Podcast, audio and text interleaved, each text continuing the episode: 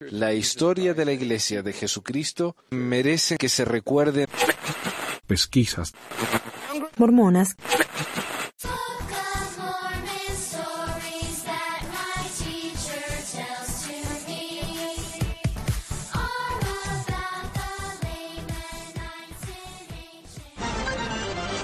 Noticias. Alguien me preguntó si ese era mi hijo. Sí es. Mi nene. El pesquisadorcito. Eh, oh, noticias, sí. Tenemos dos noticias. Bueno, desde la última vez que hablamos, han habido muchas noticias. Pero dos son las principales, como las noticias más grandes, que han salido no solamente en medios mormones, sino en, en varios medios, porque ha sido algo grande. Riqueza de los mormones en México. México DF, proceso.com.mx. La iglesia mormona dio a conocer que sus activos están valuados en 11.222 mil millones de pesos mexicanos y que la mayoría de sus recursos están concentrados principalmente en edificios y terrenos. La difusión de estos datos conviene, convierte a la Iglesia de Jesucristo bla, bla, bla, en la primera asociación religiosa en México que difunde el monto total de sus activos. Los activos de esta iglesia son similares a las de la empresa, a los de empresas como Grupos Posadas, TMM o, Manse- Maseca y superiores a los que se, a los que reportan firmas conocidas como Alpura y Volaris según el diario Reforma. Aunque sus propiedades valen más de tres- 13.300 millones de pesos, en el estado de posición financiera se les aplicó una depreciación de casi 3.400 millones. La iglesia posee entre mobiliarios y enseres 825 millones de pesos, mientras que sus cuentas e inversiones de banco acumulan más de 90 millones de pesos. En equipo de transporte, 108 millones de pesos, además de cuentas por cobrar, inventarios y otros conceptos. En tanto, sus pasivos suman, ciento- suman 185 millones de pesos, concentrados en cuentas por pagar, aunque también se deben 10.7 millones de pesos de impuestos. Los mormones afirman contar con 1.3 millones de afiliados en México, 1.980 congregaciones, 12 templos, cue- 34 misiones y 266 centros de historia familiar. Y cuando publiqué esto en el blog, alguien me dijo... Eh, a ver, déjame leer lo que, lo que escribió porque me parece increíble. Un defensor de la iglesia, Juan Retal se, se llama a sí mismo, no es una decisión de la iglesia, es una obligación fiscal recién establecida en México, que hará que no solo la iglesia, la primera en hacerlo, sino el resto de las asociaciones religiosas también lo hagan. Lo interesante es el pasivo en impuestos. O sea, básicamente lo que él está diciendo, eh, sí, la iglesia dijo cuánto dinero tenía, pero no porque quería, porque el gobierno lo obligó. ¿Y eso se supone que hace quedar mejor a la iglesia? No entiendo el punto de este muchacho. Por supuesto que la iglesia no, no ofrece ninguna información voluntariamente, solo cuando los obligan. Por eso acá en Estados Unidos nadie tiene ni idea cuánto dinero tiene la iglesia. Ni idea. Ni siquiera saben cuánto costó el, el mall ese en, en Salt Lake, el City Creek ese. Se supone que son miles de millones de dólares, pero nadie sabe. Así que el mall, el mall en Salt Lake City costó mucho más que el dinero entero que tiene la iglesia en México. Y, y eso que la iglesia tiene muchísimo dinero en México. Así que imagínense. Ok. Y esta es la noticia más eh, chocante, más importante, diría yo. Que, que no solamente de la iglesia, sino de el gobierno de los Estados Unidos. Miren, hace poco se, re- se, se hizo público un documento de la CIA en la que se verificó que el gobierno de Bush había efectivamente, eh, bueno, no el gobierno sí, no, Bush no estaba haciendo esto, sino él lo había autorizado, torturas en Guantánamo y todo eso. Ok, y el título de la noticia dice, que es lo que nos interesa a nosotros como mormones o ex mormones, diseñador de las torturas de la CIA era un obispo mormón.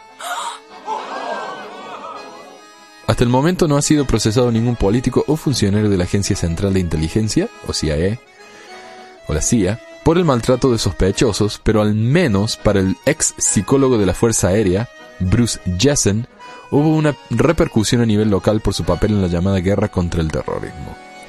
Jessen renunció como obispo de una congregación mormona en Spokane, Washington, después de que activistas por las libertades civiles y los derechos humanos criticaron su pasado profesional en un periódico local.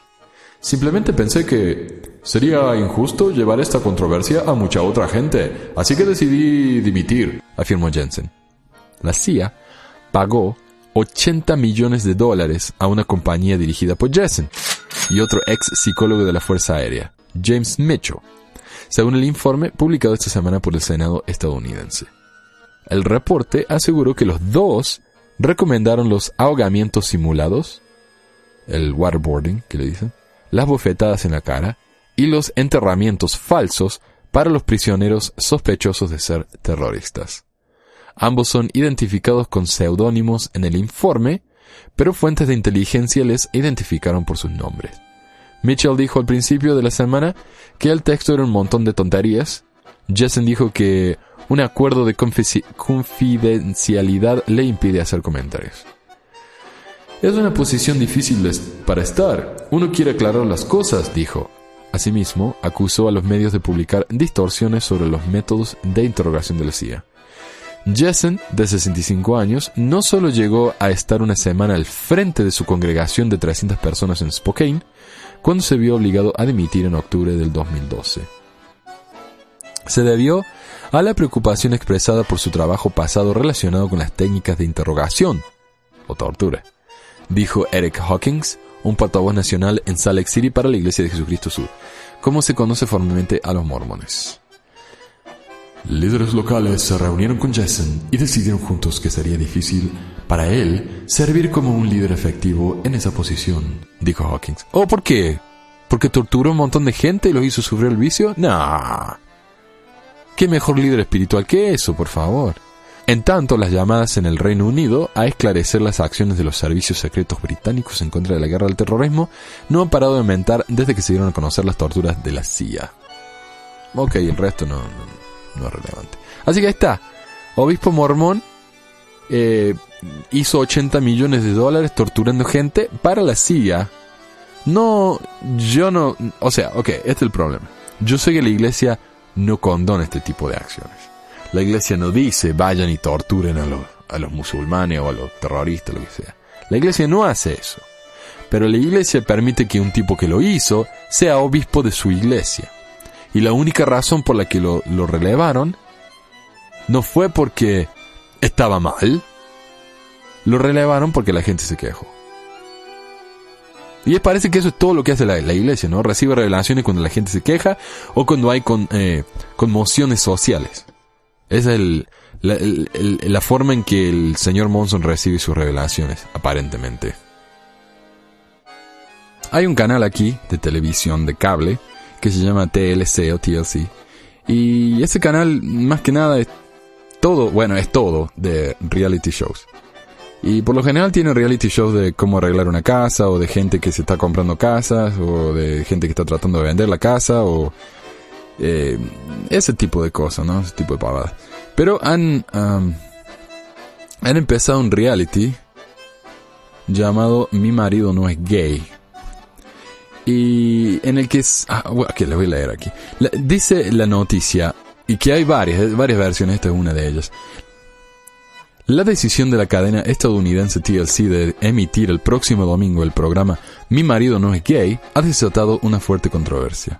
El programa, se centra en un grupo de cuatro hombres mormones de Utah, tres de ellos casados con mujeres, que aseguran sentirse atraídos por los hombres, pero por motivos morales y religiosos han decidido resistir la tentación masculina. En la página de internet change.org una petición que solicita la cancelación de la emisión del programa ha recogido cerca de 100.000 firmas. Al mismo tiempo, desde la Alianza Gay y Lésbica contra la Difamación de Estados Unidos, o GLAD, por sus siglas en inglés, aseguran que el programa es totalmente irresponsable. Nadie puede cambiar a quien ama y, más importante aún, nadie tiene que verse obligado a ello, dijo en un comunicado Sarah Kate Ellis, presidenta de GLAD.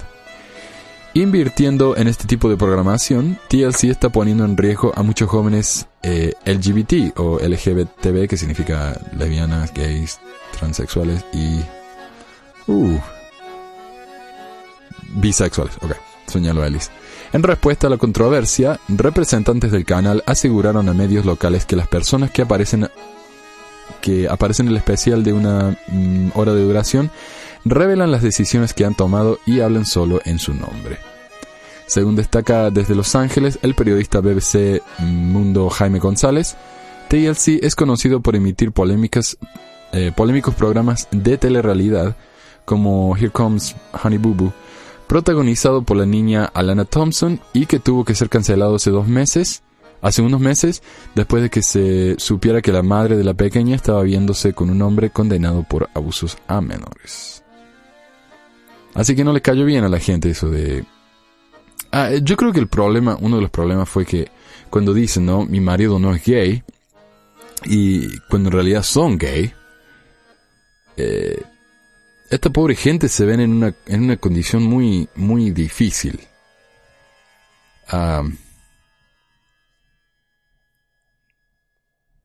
Es como que tienen que negar lo que son para dejar conformes a los demás. Estos hombres se casaron con mujeres porque estaban tratando de cumplir con la iglesia, ¿no? Se casaron con mujeres a pesar de que son gays. Y, y quién sabe, esas son felices en, el casamiento, no. Uno nunca sabe, es cuestión de ellos, ¿no?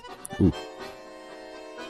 Ah, pero esto me recuerda algo. que- eh, Yo, honestamente, personalmente, yo sé que muchos no van a con- concordar conmigo, pero el otro día estaba escuchando un, una mesa redonda de, científicos de la Universidad de BYU y otros mormones, y una de ellas dijo: Yo no tengo ninguna duda de que la homosexualidad es algo con lo que uno nace.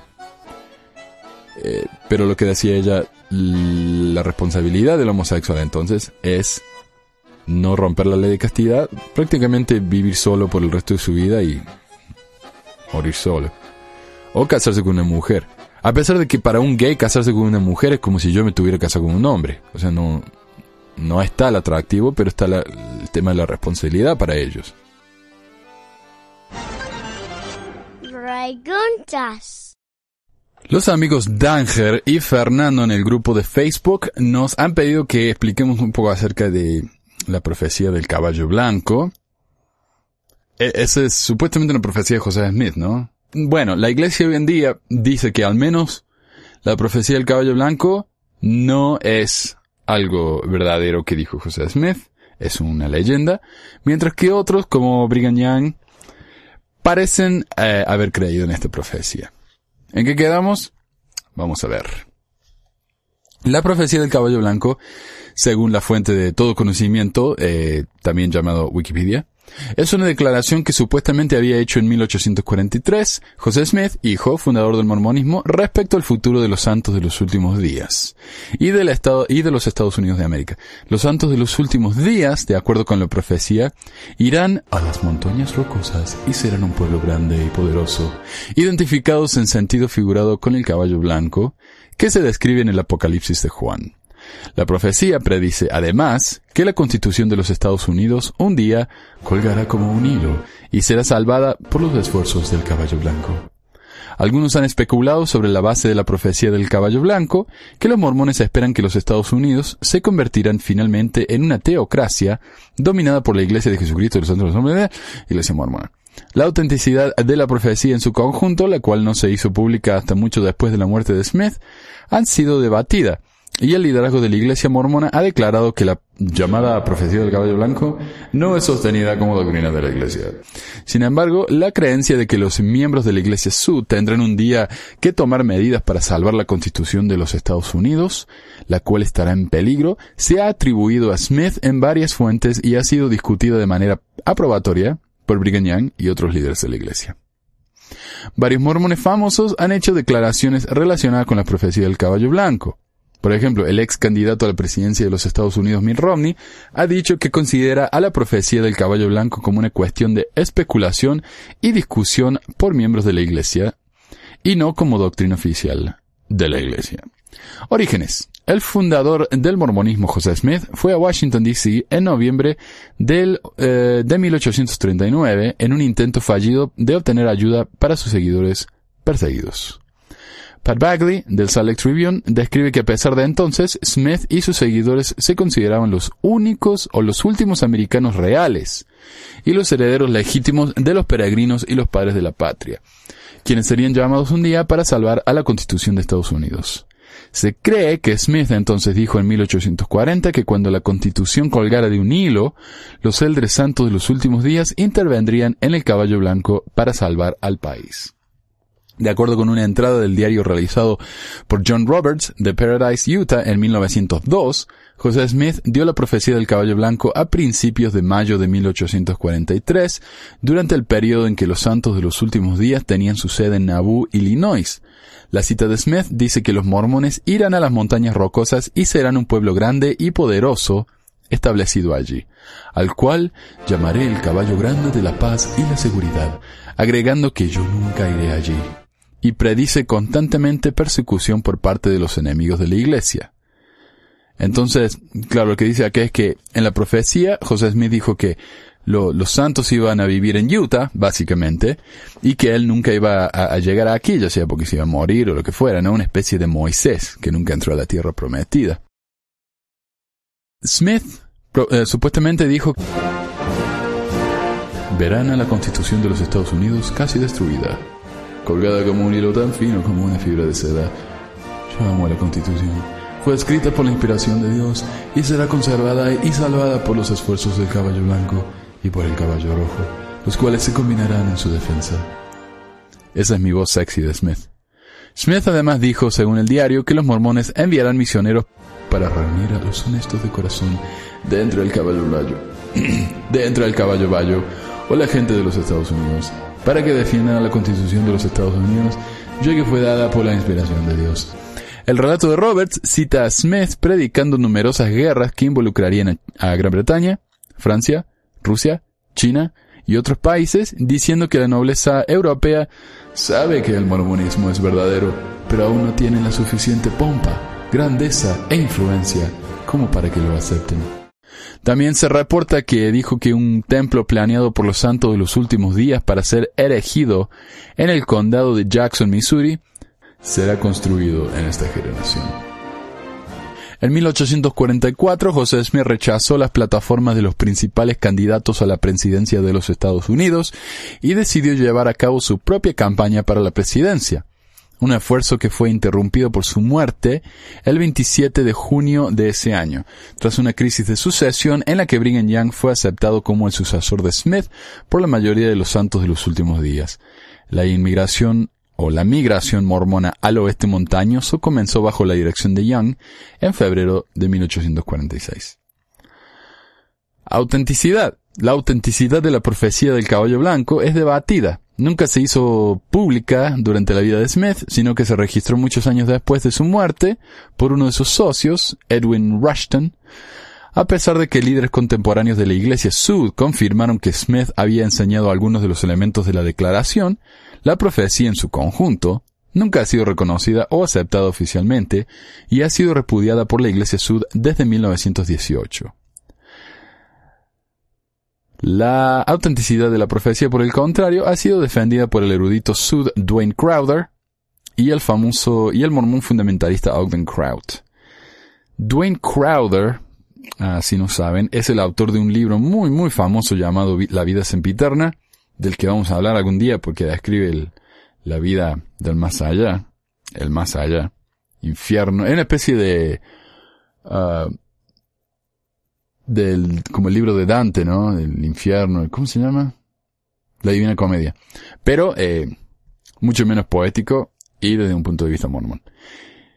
Y Ogden Kraut fue un mormón, un autor muy prolífico que vendió sus libros en el Desert Book hasta que decidió que José Smith tenía razón, que uno tenía que casarse con muchas mujeres y fue excomulgado. Pero ah, hay gente que aún hoy en día creen en el libro, y yo- en, en la profecía. Yo tengo, algún día lo voy a encontrar. Tengo un libro aquí que se llama La Constitución colgando de un hilo, que no está publicado por la iglesia, pero está publicado por un mormón. O sea que hay mormones en este país que todavía creen literalmente que esto fue una profecía y que es verdadera. Yo personalmente no creo. Creo que esto no fue verdadero, aunque creo que José Smith enseñó algunas de estas cosas.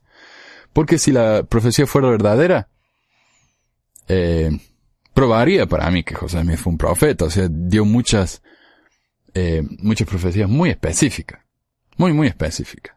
Pero la única profecía en la que José Smith dio profecías muy específicas es la única profecía, es la profecía que la iglesia dice no.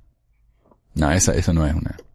Por ejemplo, acá en 1966, en el libro Doctrina Mormona, el teólogo y más tarde apóstol Bruce R. McConkie escribió que de vez en cuando, las narrativas de varias supuestas visiones, revelaciones y profecías son dispersadas por y entre los santos de los últimos días, a quienes más les valdría no creer o difundir dicha información falsa. Uno de estos documentos falsos y engañosos que ha surgido una y otra vez durante más de un siglo es la llamada profecía del caballo blanco. O sea, muy claramente, McConkie dice, no es cierta, no tiene que creer. A principios del 2010, la Iglesia Mormona emitió un comunicado diciendo que la llamada profecía del caballo blanco se basa en reportes que no han sido comprobados por la investigación histórica y no se acepta como doctrina de la Iglesia. Oh, de repente, eh, de repente a la Iglesia le, le interesa mucho la, la investigación histórica, parece. También en el 2010, el historiador Sud, Sud Do, ah, perdón, el historiador Sud Don L. Penrod examinó las diferentes Uh, las diferencias significativas entre dos reportes manuscritos tempranos de la profecía, tomó nota de algunas palabras y frases que no eran características del estilo de hablar de José Smith o corrientes en su tiempo, y especuló que Rushton había registrado en sus años mayores algunas cosas que Smith realmente dijo, mezclando palabras de su propia creación, y comentó además que los recuerdos de las palabras y los hechos, sobre todo después de muchos años, a menudo son defectuosos, lo cual es cierto. Si esto fue escrito 60 años después de que José Smith se- supuestamente lo dijo, probablemente eh, no es exactamente lo que dijo José Smith. Probablemente es una mezcla de cosas que dijo José Smith. Probablemente es un recuerdo falso de cosas que José Smith nunca dijo. Quién sabe. Es difícil de, de creer. Esta es la última sección que voy a leer. No, dos más. La Constitución de los Estados Unidos. Aunque existen dudas sobre la autenticidad de la profecía del caballo blanco en su conjunto, varias fuentes atribuyen a, Smith la idea de que la, constitu- la Constitución de los Estados Unidos algún día colgará de un hilo y los líderes de la Iglesia Sud han emitido advertencias similares con respecto a la Constitución. O sea, al menos esa parte, muy probablemente José Smith sí lo dijo. En 18, o sea, la Constitución de los Estados Unidos colgará de un hilo, no estará a punto de destruirse y la iglesia, ¡pum!, va a venir y la va a salvar. En 1855, según informes, Brigham Young escribió que cuando la constitución... Ah, ¿cómo hacemos Brigham Young? La Constitución de los Estados Unidos cuelgue, por así decirlo, de un solo hilo, tendrán que llamar a los líderes mormones para salvar a la destru- salvarla de la destrucción total, y ellos darán paso adelante y lo harán. En 1858, Orson Hyde, otro contemporáneo de Smith, escribió que Smith creía que Llegaría el momento en que la Constitución y el país estarían en peligro de una caída, y si la Constitución será salvada en lo absoluto, será gracias a los líderes de la Iglesia. Interesante que la iglesia no está interesada en salvar la constitución de ningún otro país. La iglesia no se molesta, o Jesús mismo no se molesta con, con el tercer mundo. En 1922, el quinto obispo presidente de la iglesia mormona, Charles W. Nibley, declaró que el día vendrá cuando habrá tanto desorden, tantas combinaciones secretas que toman la ley en sus propias manos, pisoteando los derechos constitucionales y las libertades de las personas, que la constitución se colgará como de un hilo. Sí, pero todavía colgará. Y habrá suficientes buenas personas, muchas de tal vez no pertenezcan a la iglesia en lo absoluto, personas que tienen respeto por la ley y el orden y por los derechos constitucionales que se unirán a nuestro alrededor y salvarán a la constitución. En 1928, el apóstol eh, Sud, Melvin J. Ballard, comentó que El profeta José Smith dijo que llegará el momento en que a través de las organizaciones secretas que tomarán la ley en sus propias manos, la constitución de los Estados Unidos será tan desgarrada y destrozada y la vida y la propiedad y la paz y la seguridad se considerarán de tan poco valor que la constitución, por así decirlo, colgará de un hilo. Esta constitución será preservada, pero se mantendrá en gran parte como consecuencia de lo que el Señor ha revelado, y por lo que los mormones, al escuchar al Señor y ser obedientes, harán para ayudar a llevar a cabo, para estabilizar y para dar permanencia y validez a la constitución misma. Esa es también nuestra misión. Ok. los mormones y un par de personas que no son mormones, pero que realmente aman a la Constitución, van a ayudarnos. En el 2010, el elder Dallin H. Oaks habló en una celebración del Día de la Constitución advirtiendo sobre la importancia de preservar la Constitución de los Estados Unidos. Para ello, afirmó que todos los ciudadanos, cualquiera sea su creencia religiosa o filosófica, deben mantener varias responsabilidades con respecto a la Constitución.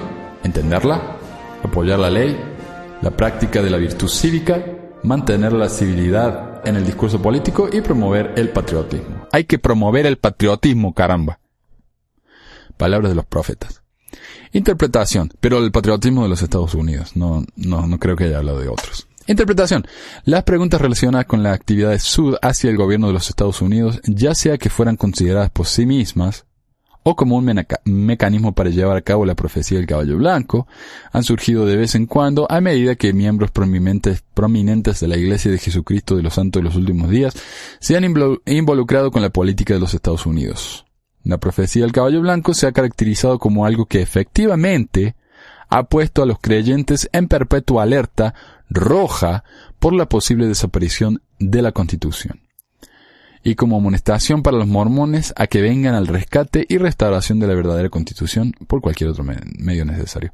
Aquí en Utah, yo lo he visto, bueno, en los Estados- Estados Unidos sí hay, hay por ejemplo al menos un mormón muy famoso en la televisión conservador, muy, muy, muy conservador, eh, Glenn Beck, y él habla, no, él mezcla la política con la iglesia, aunque a veces no lo dice tan específicamente porque acá los mormones son vistos como algo y medio peligroso, pero él menciona co- cosas como esta, eso de la, de la constitución colgando de un hilo, eso lo ha dicho varias veces él. O sea, es algo que todavía hoy se habla. Escritores tales como Richard Abanes y Elaine Wolf han especulado sobre la base de la profecía que los mormones esperan que los Estados Unidos se convierta eventualmente en una teocracia de gobierno mormón divinamente ordenado a no solo dirigir los asuntos políticos de la comunidad mormona, sino con el tiempo los de los Estados Unidos y en última instancia el mundo. Ahora, esto no es una exageración, nosotros sabemos, tenemos registros, de que José Smith se declaró rey del mundo por el Consejo de los 50, el, que la iglesia está a punto de, de publicar, no sé. Ha- Han dicho hace ya como dos años que lo están a punto de publicar. Es algo muy, muy interesante, el, los registros del Concilio de los 50, que era el gobierno, el, cuerpo que, que gobernaba Nabú eh, durante la época de Smith. Y eso que era una mezcla de, de cuerpo religioso y político, todo en uno. Así que pronto lo vamos a tener. Ah, y ellos dicen, y que un mormón, si fuera elegido presidente, recibiría sus órdenes de Salt Lake City. Eh, no sé si es cierto, pero por ejemplo, si está el tema de la, del aborto, por supuesto, el político va a ir con lo que dice la iglesia, ¿no? Ah, aunque vaya en contra de la voz popular. Además de muchos miembros sud del Partido Republicano, algunos demócratas sud también han sido inspirados por la profecía del caballo blanco para postularse a cargos políticos. Esto sí quiero ver de qué se trata, a ver. Ah, ok. No, no, no da ejemplos específicos, pero me da la página de un libro que en este momento no voy a leer. Así que eso es la profecía del caballo blanco. Los Estados Unidos, la Constitución, va a estar a punto de ser destruida, pero los mormones la vamos a rescatar.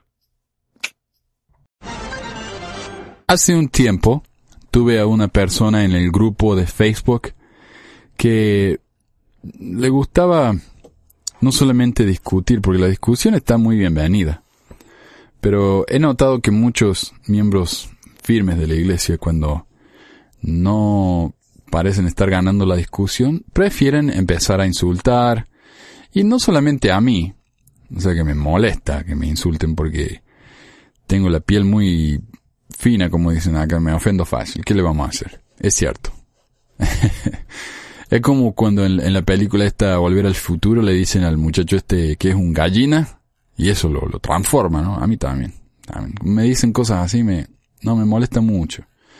Porque, será porque yo trato de que podamos hablar de una manera lógica y razonable y cuando la gente no hace eso y prefiere recurrir a insultos, Me molesta. Me molesta como que el, el- el cerebro tengo un cortocircuito y no funciona eso. Y es un problema en el que, con el que tengo que trabajar. Yo lo sé, eso. Es un problema mío.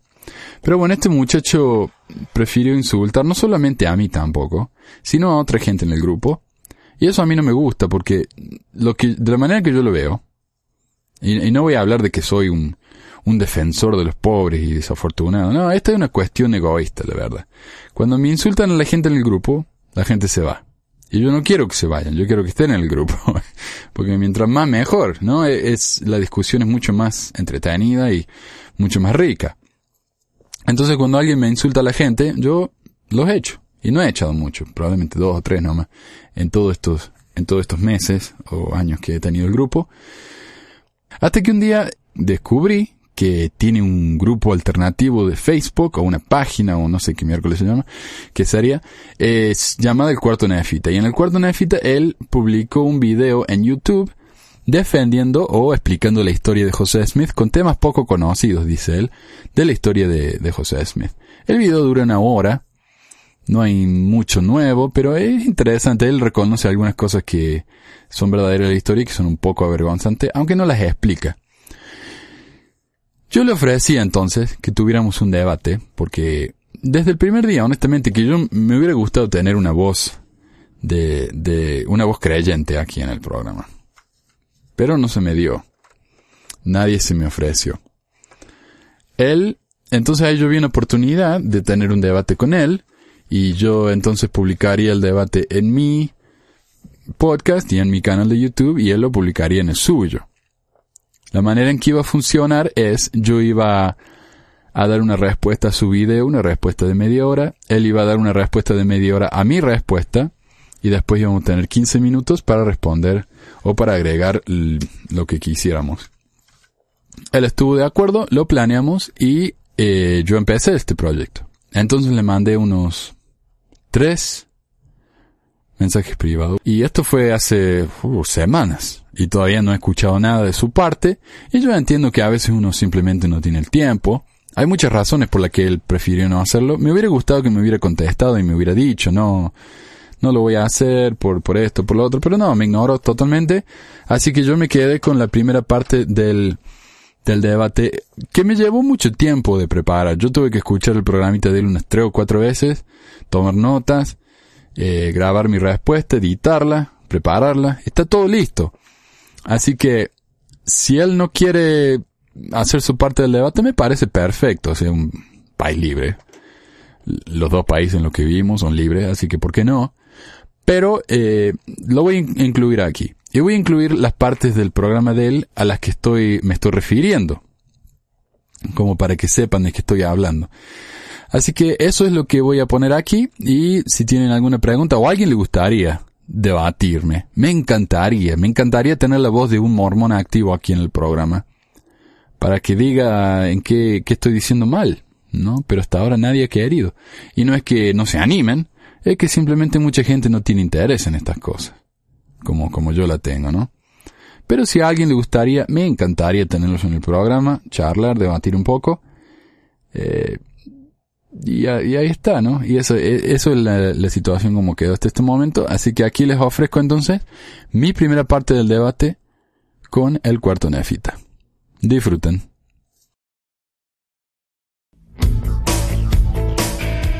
Si uno está familiarizado con la autobiografía de José Smith, la información del cuarto nefita, al menos al principio de su video, no es sorprendente. Y sin embargo, escucharlo de esta manera me hizo reflexionar sobre algunos puntos que quiero aclarar. 1. Después que José Smith dice que el relato de su primera visión se convierte en información pública, cito, los hombres de elevada posición se fijaban en mí lo suficiente para agitar el sentimiento público en mi contra y provocar con ello una encarnizada, una encarnizada persecución. Y esto fue general entre todas las sectas. Todas se unieron para perseguirme. Lo interesante es, es esto. Eh, lo que menciona el profeta José Smith, diciendo que él era un chico de 14 años, que decía que había visto una visión, y eso era causa de gran persecución en contra de él. Todo- todos los miembros casi vimos la, la película del profeta, eh, la restauración, generalmente lo tienen los misioneros o, también está la, la película de José Smith en sí y muestra en parte cómo, cómo se burlaban los, los hombres de, de, de José Smith, ¿no? Lo cargaban, lo molestaban. Y, pero es interesante cómo él era solamente un chico y se preocupaban los grandes líderes, o los, no los grandes, sino los líderes eclesiásticos de las diferentes eh, denominaciones religiosas que había en esa zona donde vivía José Smith. Le tenían en cuenta, ¿no? Hay que recordar que José, según algunos de sus relatos, tenía 14 años en la época, en otros relatos dice que tenía 15, por lo que sería impresionante que un grupo de pastores o líderes religiosos persiguieran a un, a un muchacho tal. El problema es que solo tenemos su palabra por esto, nadie más, ya sea en su familia, excepto en la biografía de su madre, por supuesto, la cual está obviamente influenciada por la autobiografía de su hijo, o sea por parte de sus amigos o vecinos que verifiquen esto. O sea, nadie más, aparte de José Smith mismo, confirman que hubo tal persecución. Ninguno de los dichos perseguidores dejaron cartas, diarios, eh, publicaciones, nada, nada. Nadie siquiera ah, reconoce la existencia de José Smith en esa época. Ok, no estoy diciendo que José haya estado mintiendo, pero pónganse en el lugar de alguien que escucha a un chico de 14 años decirle que acaba de ver a Dios. Honestamente, ¿cuál sería su primera reacción? ¿No requerirían al menos un módico de prueba? Pero no, en todo lo que hace José tenemos que conformarnos con su palabra, y este es otro ejemplo de eso. 2. Durante el segundo año de nuestra residencia en Manchester surgió en la región donde vivíamos una agitación extraordinaria sobre el tema de la religión. Empezó entre los metodistas, pero pronto se generalizó entre todas las sectas de la comarca, dice José Smith. En verdad, parecía repercutir en toda la tierra, y grandes multitudes se unían a los diferentes partidos religiosos, ocasionando no poca agitación y división entre la gente, pues unos gritaban ¡He aquí! y otros ¡He allí! Unos contendían a favor de la fe metodista, otros a favor de la presbiteriana y otros a favor de la bautista. Ok, esto es lo que dice José Smith en Doctrinas y Convenios, o La Perla de Gran Precio, perdón.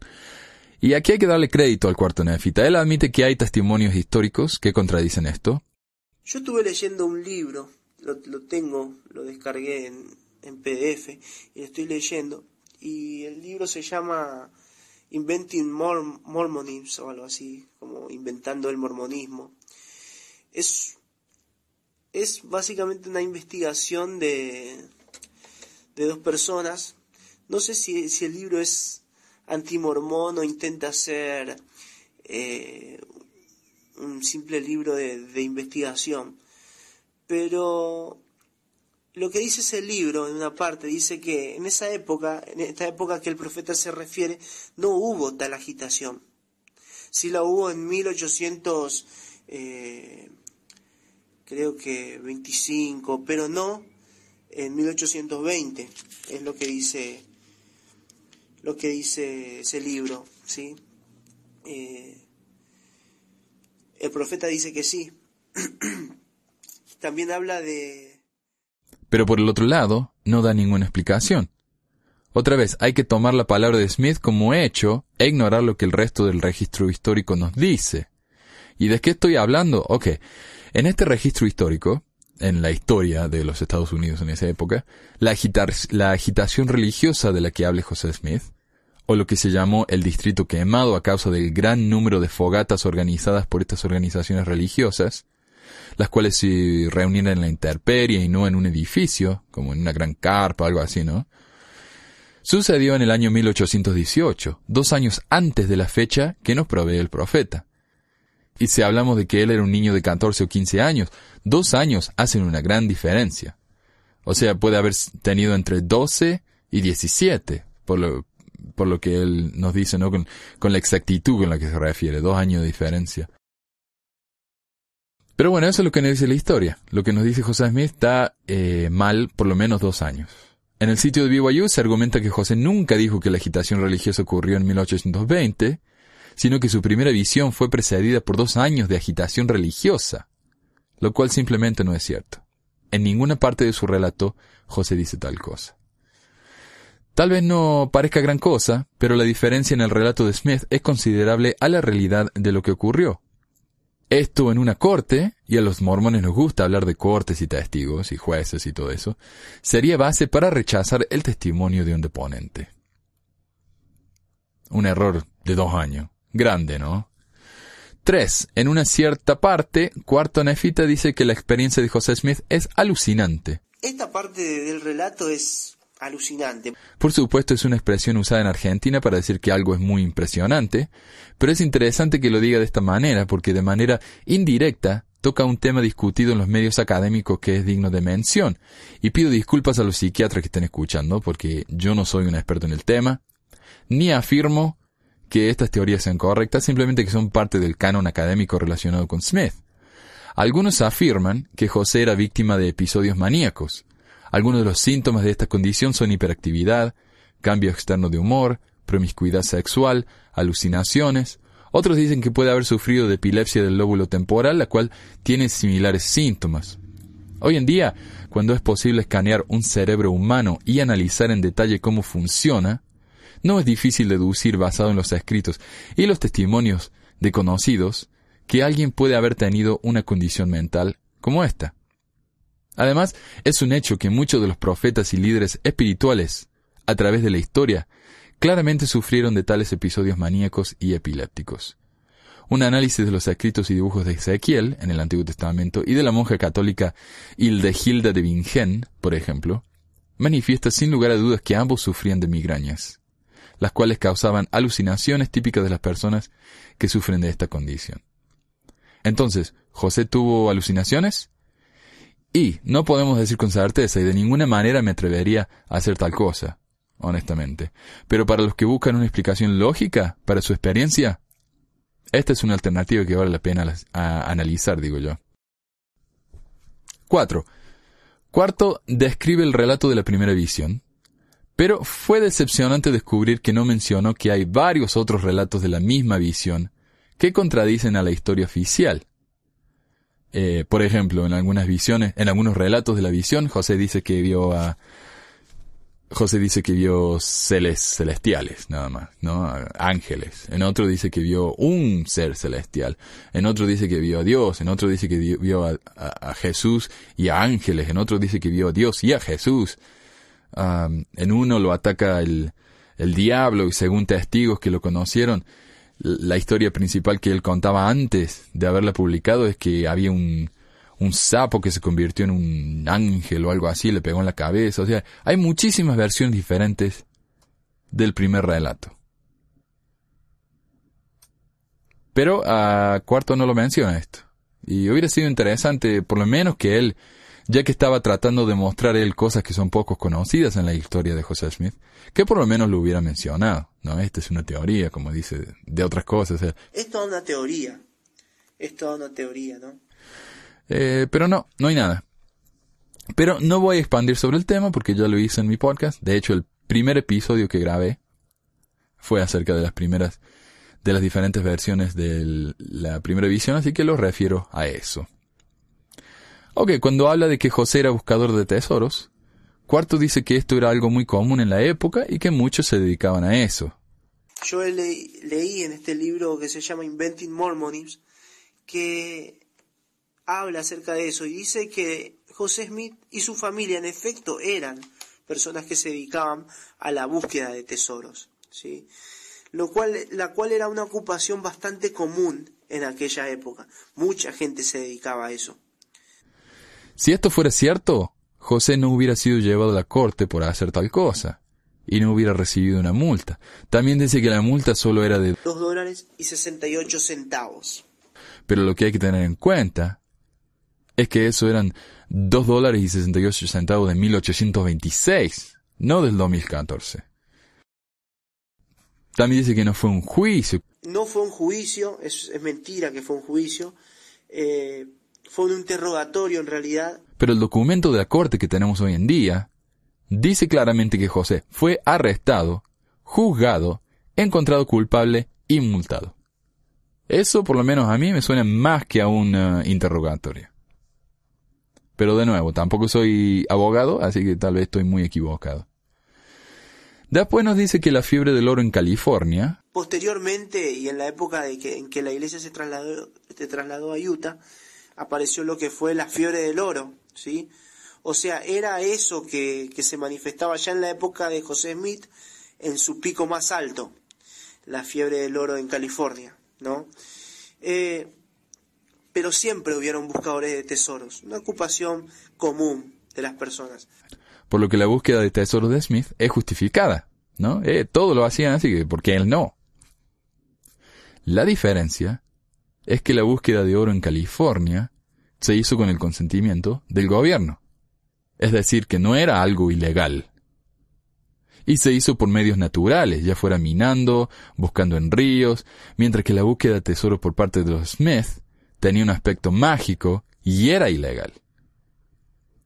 A a ver si se acuerdan del proceso. José ponía una piedra mágica de vidente que tenía él, la ponía en un sombrero, se ponía el sombrero en la cara, se tapaba la cara entera para cubrir toda la luz, entonces él miraba dentro del sombrero y estaba totalmente oscuro, y la piedra de vidente le mostraba a él dónde estaban lo- los tesoros enterrados. Esto en esa época era considerado fraude, y por más que mucha gente lo hiciera, era considerado fraude, era ilegal. Por eso es que fue arrestado y multado. Ah, después, Cuarto menciona que en una entrevista con el Leather Holland, el apóstol mormón, ¿no? que es como una especie de vocero hoy en día, porque está en la tele. Aunque después de esta entrevista a la que se refiere Cuarto, no, no lo entrevistaron nunca más. Se ve que no quiso aceptar más entrevistas, porque pasó vergüenza la vida, la verdad. Pero él dice, en esta entrevista, cuando se le pregunta, ¿no? ¿Qué, qué es esto de que José Smith fue arrestado por mirar en una piedra, por, por ser ah, considerado estafador, etcétera? El elder Ho- Holland le contesta directamente, no tengo idea de lo que me estás hablando, le dice. Ahora estoy un poco confundido. ¿Para, para qué lo menciona esto? ¿Está justificando algo? ¿Está queriendo decir que como el apóstol no lo sabe, tiene que haber sido mentira? Tenemos el registro de la corte. Es auténtico, nadie, nadie lo niega eso. Sabemos que José Smith, sin lugar a duda, fue arrestado. Entonces, ¿no les parece que un líder tan alto es uno de los 15 líderes más altos de la iglesia en el mundo? ¿Cómo es que alguien así no pueda saber algo tan básico de su historia? Que el profeta, el fundador de su iglesia, fue arrestado. ¿Cómo es el hecho de que Holland no supiera que esto había sucedido, o que dijera que había sucedido? ¿Cómo esto mejora la situación? No sé, Cuarto no lo explica.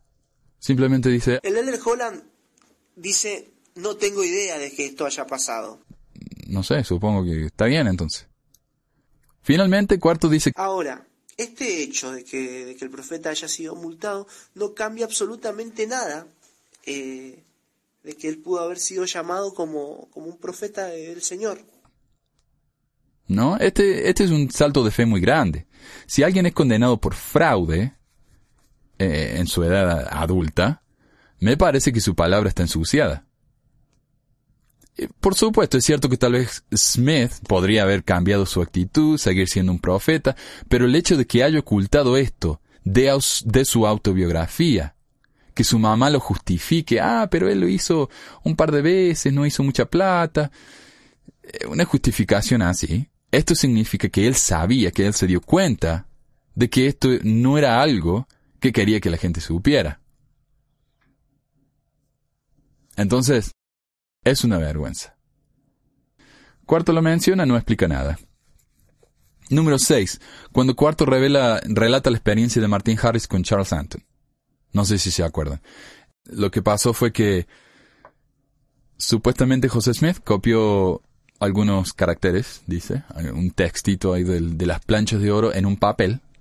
Se lo dio a Martin Harris, que era el que estaba escribiendo la traducción en esa época. José Smith miraba en su piedra de vidente adentro del, del sombrero y Harris escribía lo que José le decía.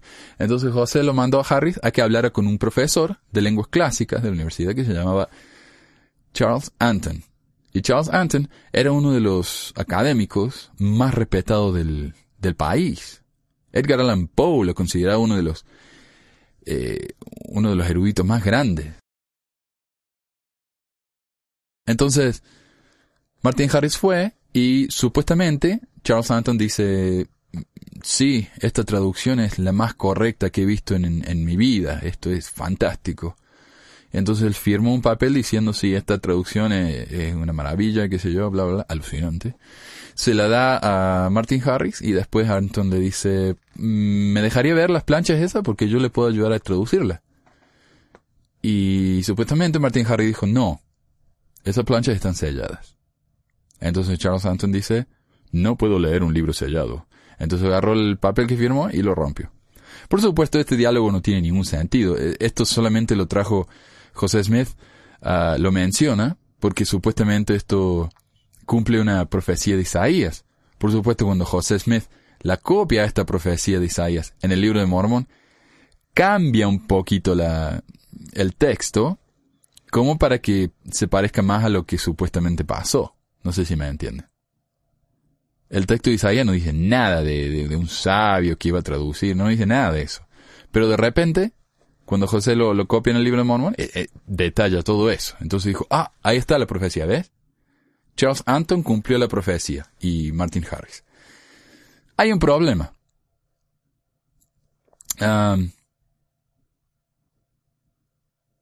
Eh, lo que pasa acá con, con Cuarto es que él, él toma la palabra de Harris al pie de la letra. Desafortunadamente, ignora estos hechos que a esta altura son muy conocidos. Ah, Charles Anton no solo no sabía egipcio, el egipcio antiguo no se había descifrado y un, un diccionario y gramática no se publicaría por unos 10 años más de su encuentro acá entre Harris y Anton, por lo que no hay forma que hubiera podido verificar la traducción de Smith. O sea, lo que, lo que le dijo, si es cierto que le dijo esta traducción es fantástica, él no tenía ninguna, ningún conocimiento para hacer semejante declaración. No lo podría haber hecho, y si lo dijo, estaba inventando, se estaba haciendo ver. No hay forma que él hubiera sabido que esa traducción era correcta porque el egipcio no se había descifrado todavía. ¿Ok?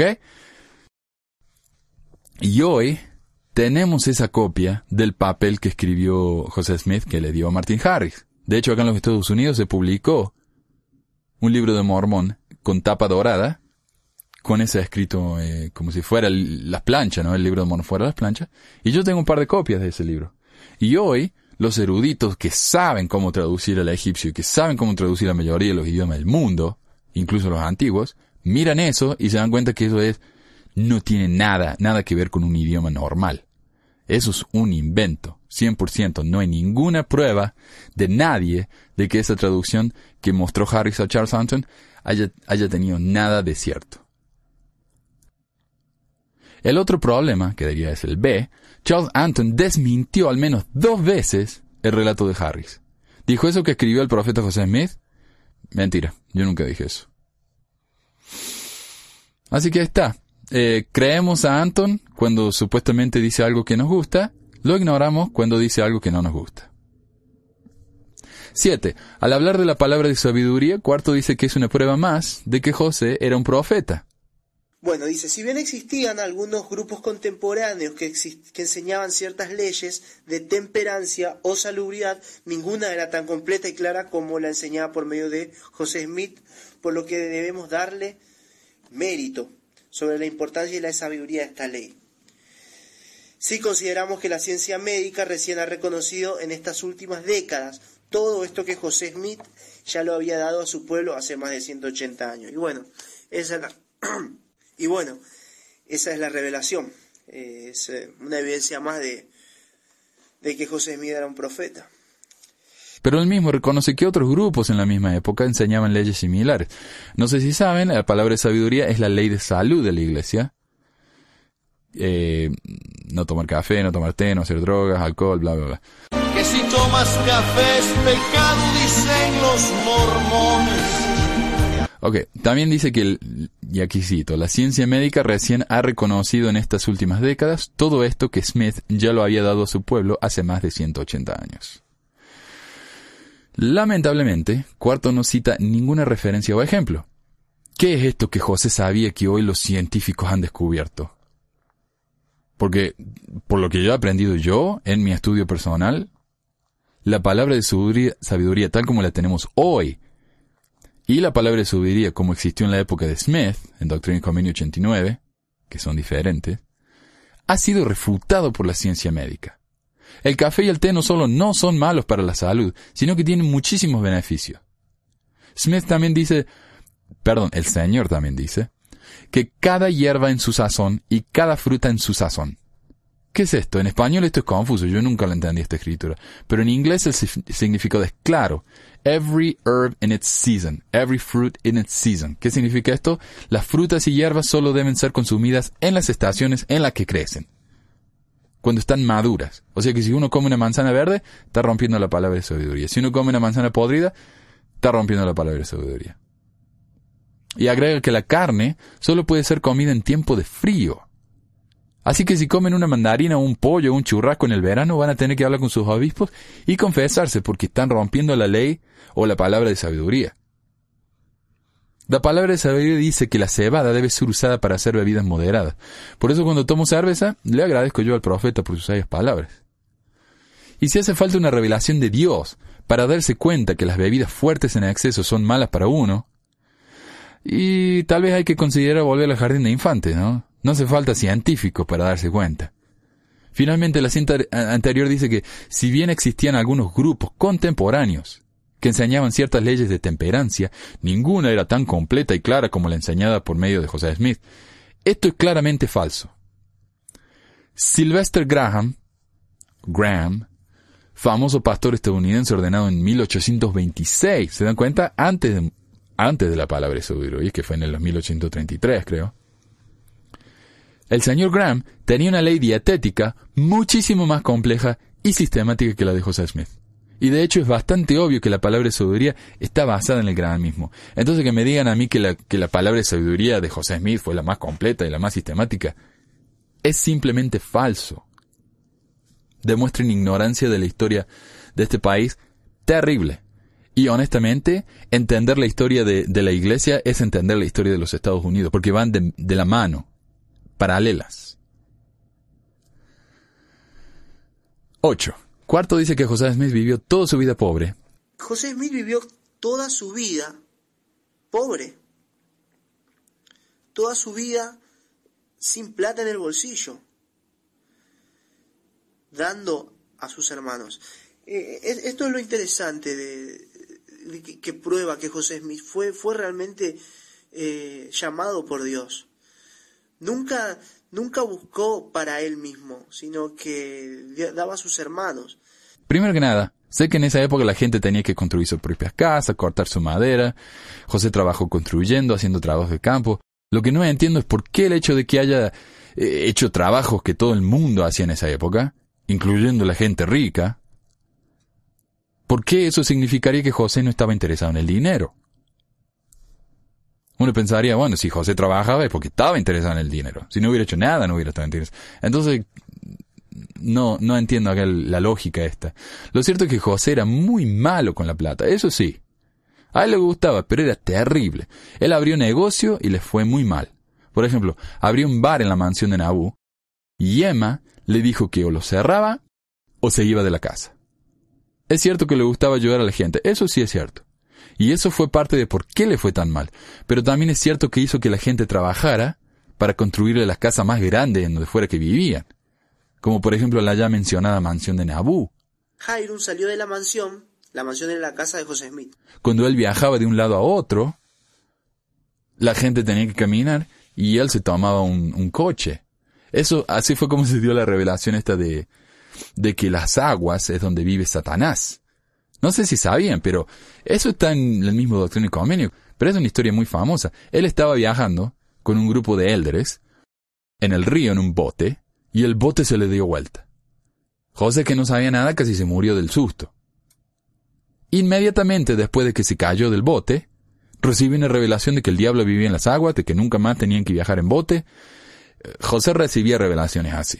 José recibió la palabra de sabiduría cuando la esposa dijo, eh, ¿puede decirle a los elders que dejen de escupir el tabaco en el piso? Inmediatamente recibió una revelación de que el tabaco era malo. No, era, era una cuestión increíblemente conveniente, ¿no? Pero así, cuando se le dio vuelta el bote, los otros elders tuvieron que seguir viajando en bote, a pesar de que el diablo andaba en las aguas, Mientras que él andaba en, en- en un coche tirado por caballo, que sería un taxi de esa época. Entonces sí, a él no le importaba la plata, pero le gustaba, le gustaba vivir bien. La mansión era la casa de José Smith. 9. Esto es un detalle solamente de un comentario de cuarto. Cuando habla de la planificación de las ciudades de José Smith, se dice que sus planes eran muy adelantados para su época. Y muy adelantado para su época, ¿qué significa? Revelación, ¿no? Ajá. O sea que no puede haber ninguna otra explicación. Es revelación y punto. No puede ser que el tipo había visto otras ciudades y se inspiró, por ejemplo Chicago, ah, o Nueva York. En Nueva York las calles van de norte a sur, de este a oeste, igual que en, que- que en Utah y en Nauvoo. O sea, no fue algo totalmente nuevo. Lo que sí la planeó bien, la ciudad estaba bien planeada, eso es cierto. Pero ¿qué quiere decir revelación, como dice Cuarto acá? Yo no veo la conexión. Hay muchísimos ejemplos en la historia del mundo de gente que hace cosas que están muy adelantadas para su época, ya sean personas creyentes, ateos, budistas, lo que fuera. ¿Y eso significa que estas personas recibieron inspiración? No, simplemente significa que tuvieron una idea que nadie había tenido antes. A eso es lo que llamamos progreso. Y yo sé que a nadie le gusta comparar a nada con, con los nazis, y yo le pido perdón, yo no estoy comparando la iglesia con los nazis, para nada.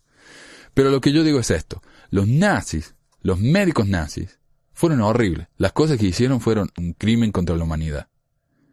¿No? Hicieron experimentos con chicos, les cortaban los ojos, le, le intercambiaban para ver si, no sé qué, si los ojos cambiaban de color, no sé, estupideces así, le inyectaban cosas a la gente para ver si se morían. Pero el progreso que hicieron los médicos nazis, lo disfrutamos incluso hoy en la ciencia.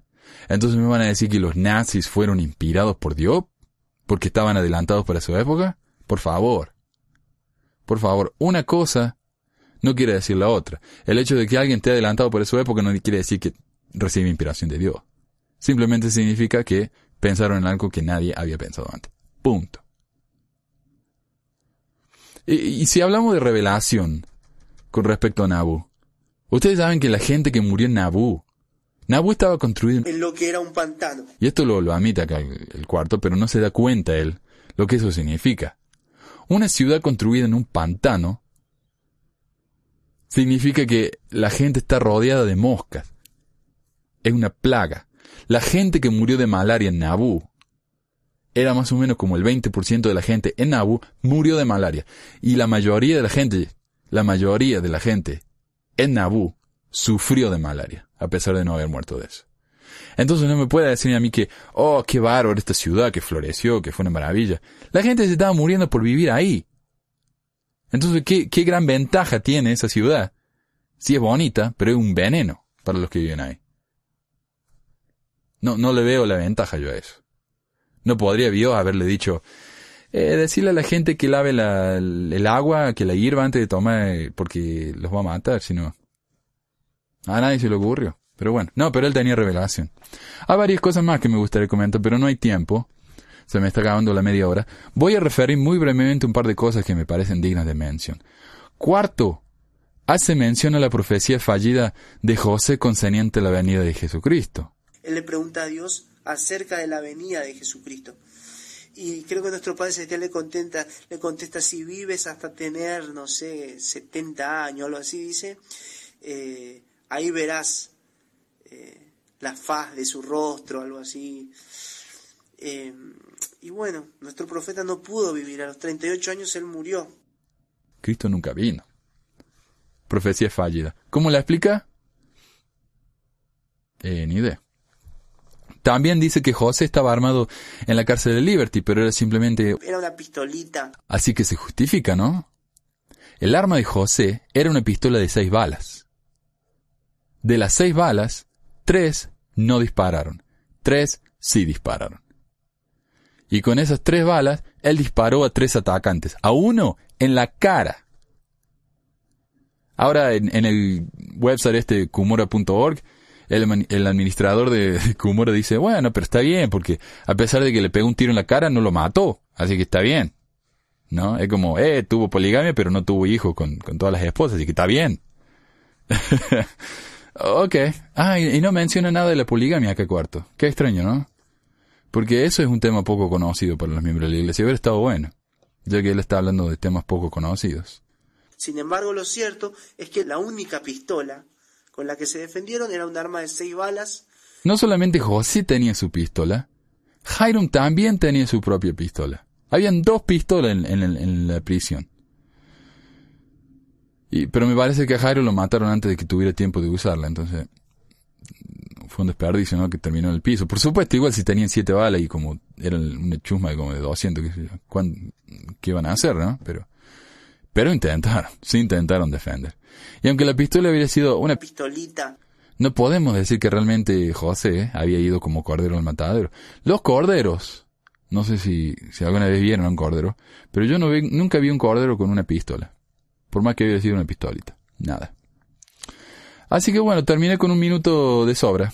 Así que este minuto se lo, se lo cedo acá al señor cuarto.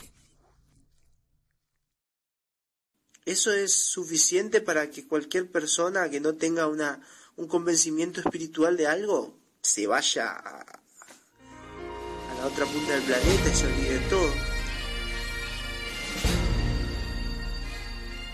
Eso es todo por hoy. Muchas gracias por escuchar Pesquisas Mormonas. Si les gustaría ayudar al programa, hay muchas maneras de hacerlo.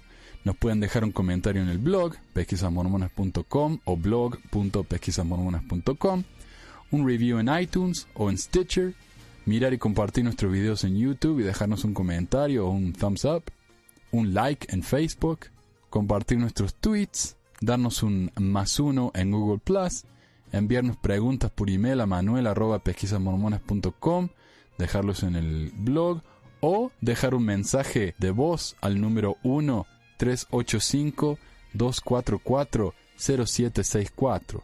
Este es un número de Google Voice, así que pueden hacer este llamado gratis si también usan Google Voice. Y mucho más, por supuesto. Si todos nuestros oyentes hacen solo una de estas cosas, más gente va a poder saber acerca del podcast. Y agradezco a la señora Teresa por su ofrecimiento de traducir documentos. Mientras más gente nos ayude, más frecuentemente vamos a poder producir estos programas. Muchas gracias por escucharnos y por las palabras alentadoras. Hasta la próxima.